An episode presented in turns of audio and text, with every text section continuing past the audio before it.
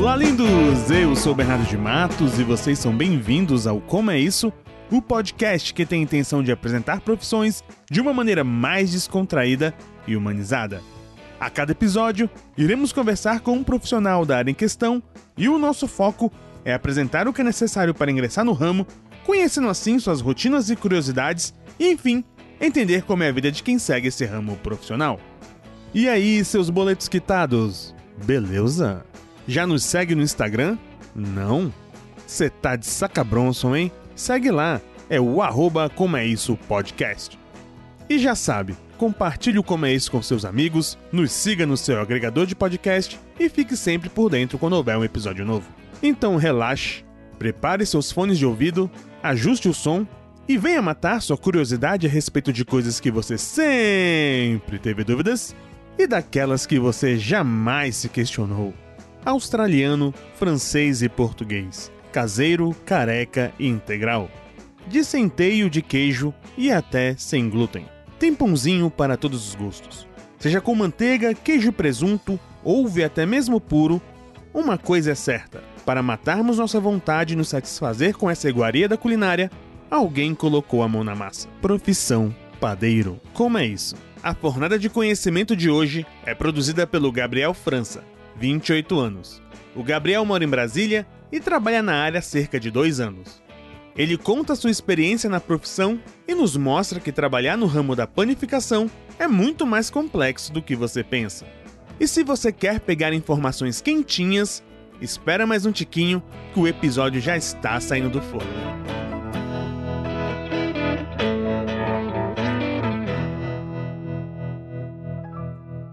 Opa, de volta aqui no Como é Isso e no episódio de hoje nós temos o prazer de conversar com o Gabriel França. Ele tem 28 anos e é padeiro e veio aqui para desmistificar tudo que você acha que sabe da profissão. E aí, Gabriel, tudo bem? Opa, tudo bom sim, Bernardo.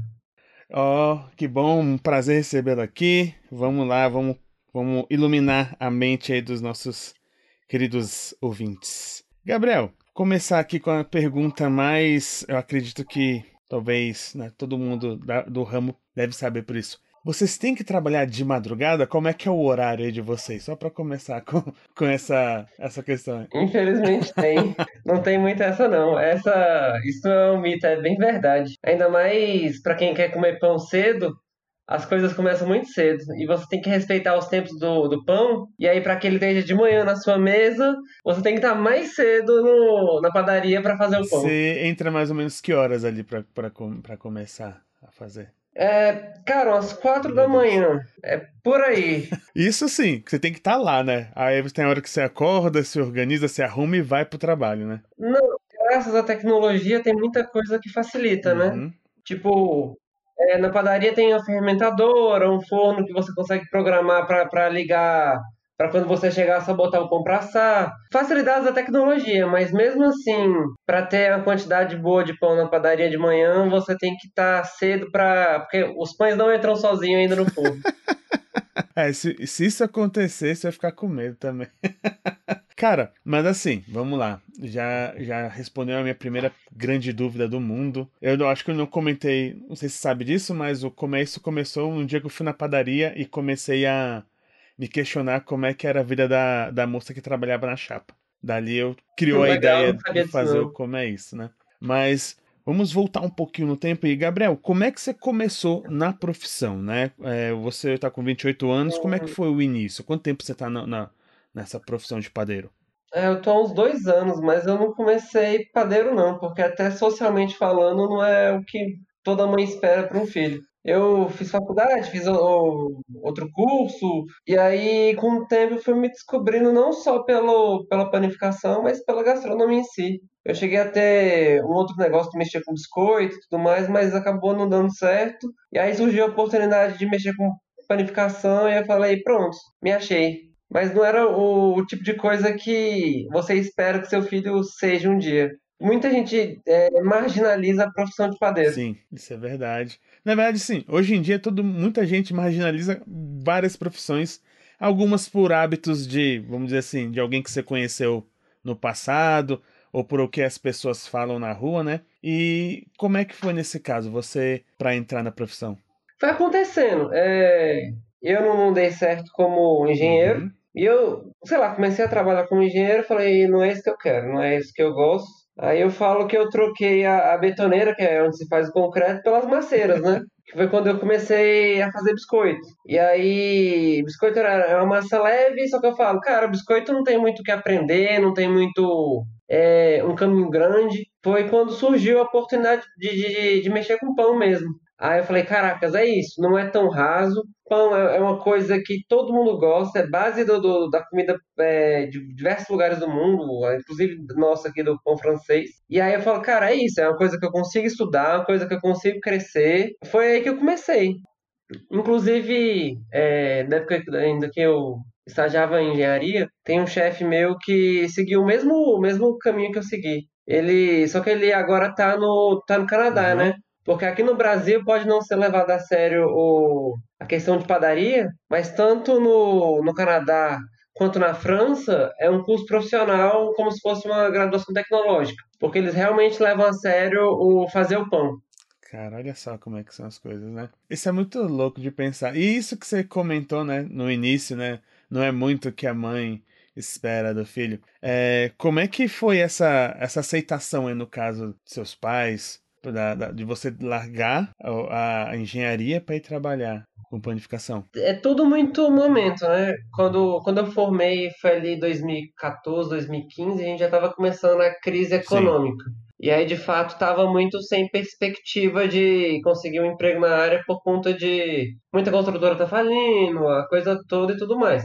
Mas aí minha mãe até me apoiou bastante, porque acho que independente de qualquer coisa, toda mãe quer ver um filho bem e, o que eu é, fizesse, minha mãe iria me apoiar. Minha mãe, meu pai, meu, minha família no geral. Mas aí foi isso. Teve um apoio bom, então. Teve, teve um Cara, apoio bom. isso é bom de ouvir, porque o mais triste é quando a gente segue um caminho. E assim, não sei se foi bem, bem o caso, mas eu já trabalhei de tudo um pouco, cara. Uhum. Eu sou praticamente seu madruga aqui.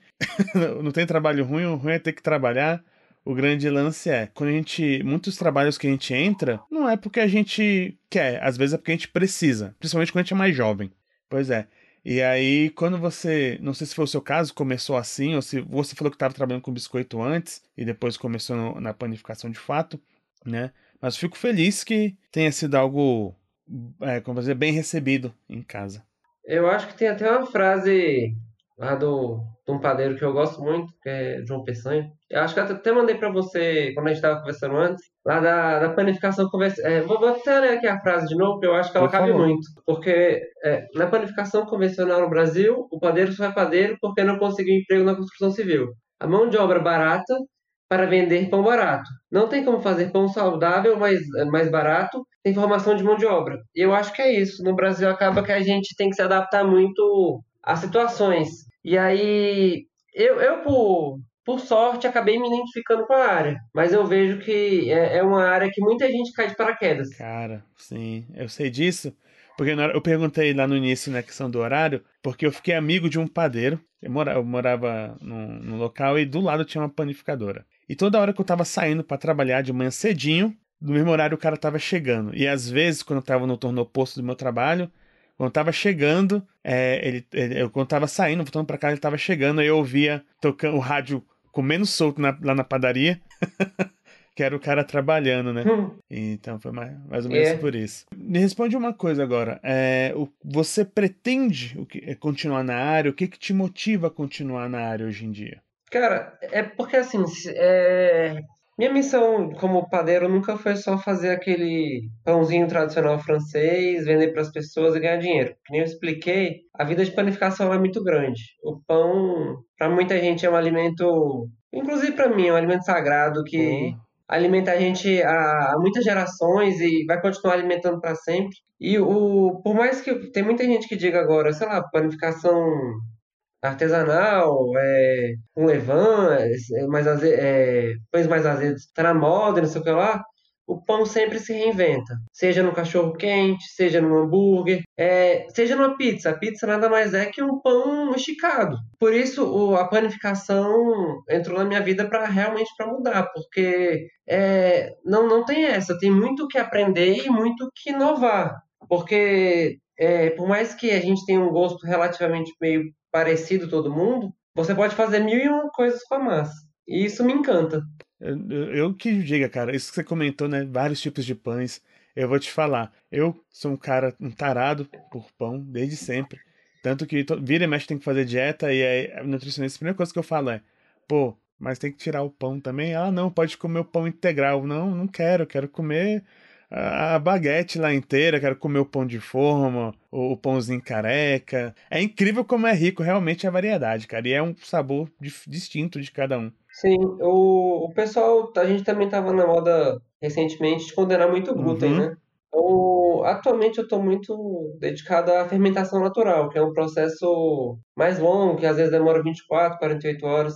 Isso para fermentar um pão. Tem muita gente que condena o glúten, mas eu diria que o problema não é o glúten, é a velocidade com que a gente quer um produto é, de qualidade. Porque com a industrialização, a gente quer as coisas muito numa escala industrial. E às vezes um pão, para estar tá bem fermentado, para estar tá rico em nutrientes e ajudar na digestibilidade, ele, ele exige mais tempo de fermentação. É, e quando você pega no ramo industrial de fato, aí, meu amigo, tu vai comer, Deus sabe o que, que eles vão colocar para que ele ficar pronto, né? É diferente do que você está falando, aí, de deixar realmente 48 horas fermentando. Falta chegar lá passar a mão no pão da beijinho, né? É outra, outra parada. É, mas eu acho que é o tipo de padaria que encanta. Tanto é que agora, é, nessa pandemia, tem muita gente que começou a fazer seu próprio pão e não foi aquele pão cheio de química é, que a gente vê no, no mercado, e sim mais esse pão que conecta a gente às nossas raízes. Não de é, quando a gente era criança, que nem sempre todo é, a gente teve essa lembrança afetiva, mas a ancestralidade essa coisa mais primitiva, do contato realmente da água, farinha, sal e, e o, o levão, o fermento natural, ou o fermento industrial mesmo, que eu não condeno, com, com a gente realmente conectou os sabores com, com a pessoa que a gente é. E conversando a respeito disso, de né, esse período de pandemia, todo mundo começou a fazer os pães, e uma coisa você tentar fazer em casa de fato, mas no seu caso, cara, qual o processo de capacitação para exercer o trabalho? É, você tem que fazer um curso, você começa cru, como se fosse um estágio e vai aprendendo dentro mesmo da panificadora, ou você faz algo antes para depois ir trabalhar?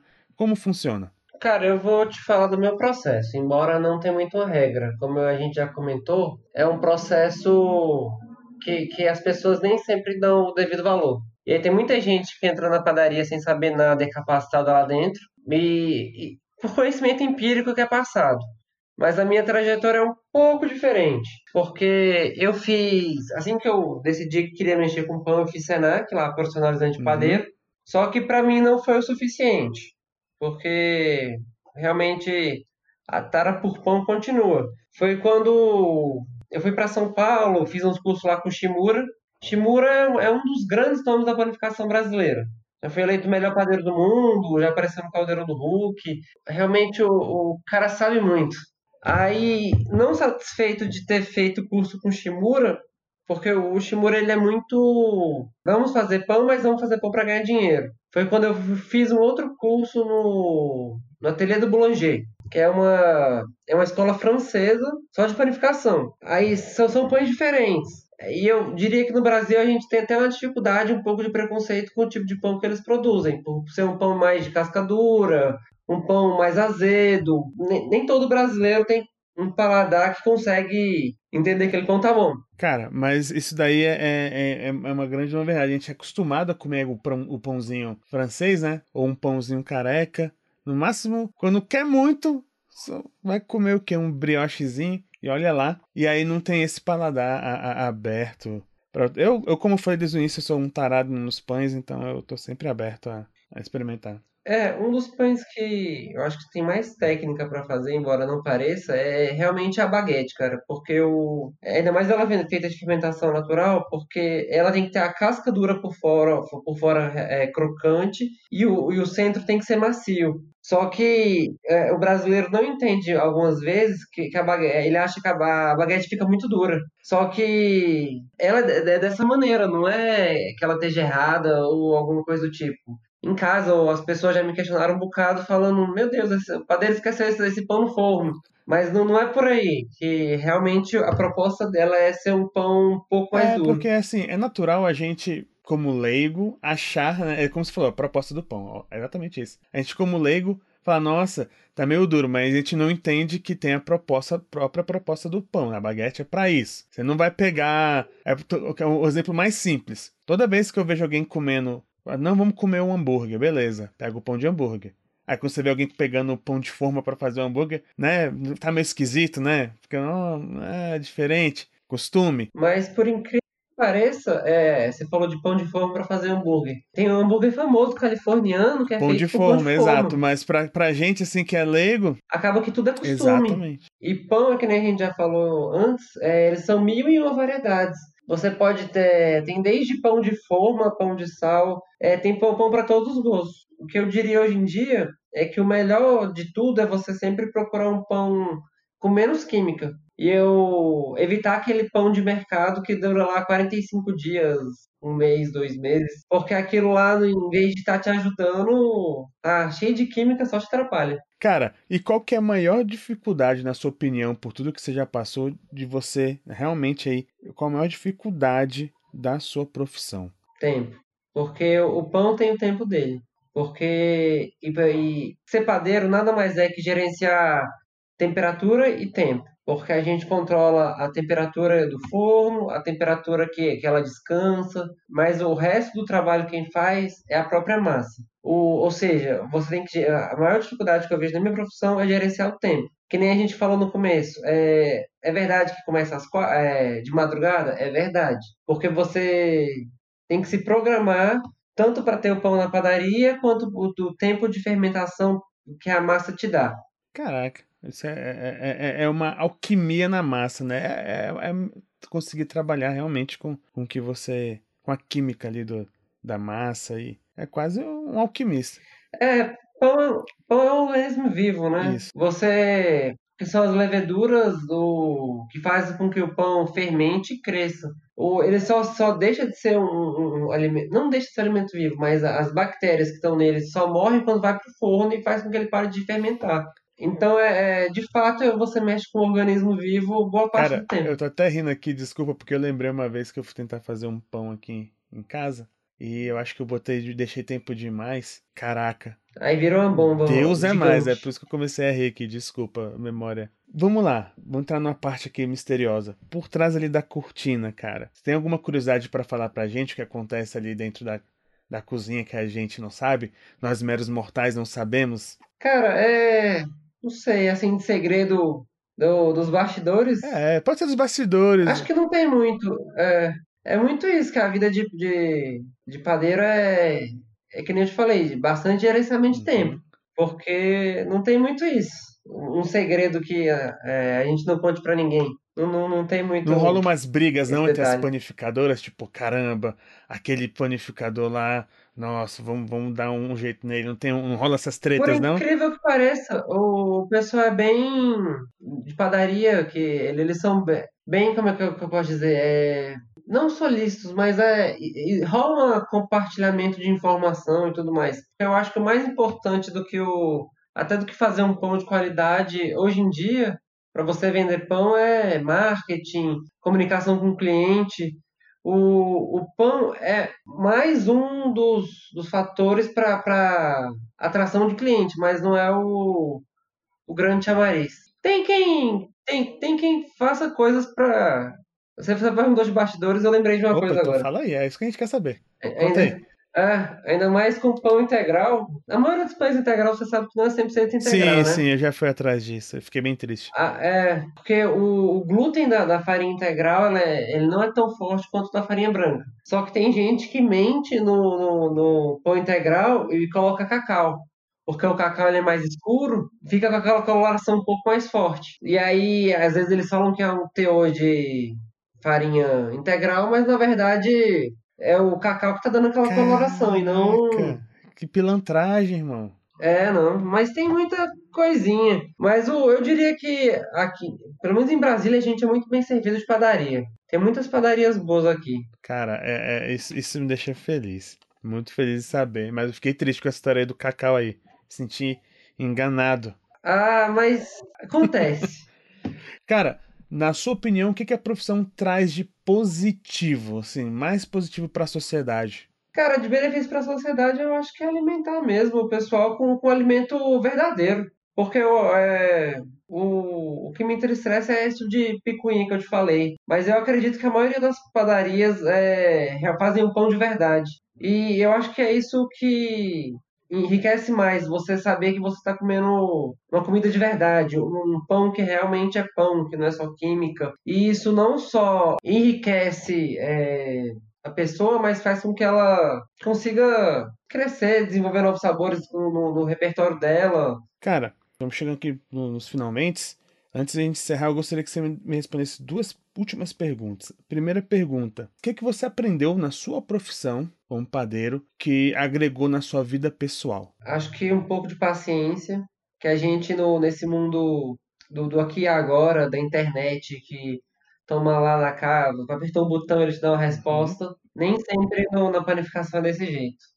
Quase nunca. É, você, às vezes, planta num dia para colher no outro. E isso, literalmente, isso acho que eu posso tirar para a vida, que nem sempre a gente tem de imediato algumas respostas. E o pão me dá essa resposta todos os dias. É tipo, calma que daqui a pouco vem. Caraca, ótimo ponto de vista. Realmente, não tinha parado pra pensar nisso.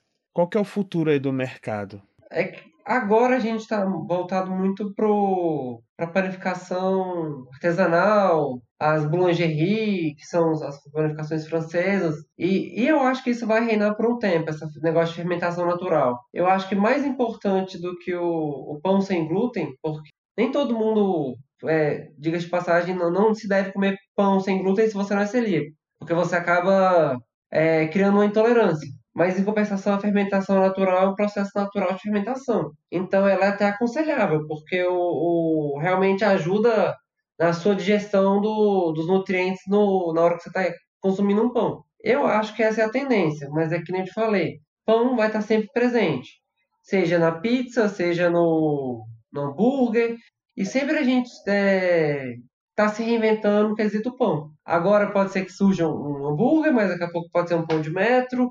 Pão é bom toda hora. Cara, é, antes da gente terminar, você tem algum recado para dar aí para quem pre pretende seguir esse ramo? Eu só diria que é perseverança, porque o, o mercado tem, sempre tem boas padarias que você pode trabalhar, e nem sempre elas são dispostas a, a te dar uma oportunidade, mas se você quer realmente mexer com isso, segue seu sonho e vai, porque o mexer com pão é muito legal. Tem algum curso que você é, recomenda o pessoal fazer nesse início, esse que você fez, é, pra galera aí de repente ter interesse? O do Senac é muito bom. Eu achei ele muito acessível e ele te dá toda a base da panificação. E o, para quem nunca não teve contato nenhum, é um bom primeiro contato. Maravilhoso. Mas vale lembrar também que assim, é um bom primeiro contato, né, gente? Não é só fazer ele já sair, uh, tô abalando, né? É bom sempre, com qualquer profissão, e cada vez mais, né, abrindo é, o seu leque de conhecimento. Cara, muito bom. Gabriel, tem muito mais coisas que eu gostaria de perguntar. Fica aí aberto o convite para a gente conversar mais vezes, aparecer mais vezes aqui no Como é Isso. Muito obrigado por ter tirado esse tempinho para vir conversar com a gente. Valeu mesmo. Eu que agradeço. É sempre muito bom falar de pão. Cara, eu adorei. Adorei de verdade. Tem muito mais coisa que eu quero saber. então, queridos, muito obrigado por ficar até aqui. Foi maravilhoso. Se tiverem mais dúvidas aí, deixem pra gente que a gente convida o Gabriel para falar mais vezes aqui do nosso pãozinho quentinho. Muito obrigado a todos e não se esqueçam, se profissionalize. Valeu!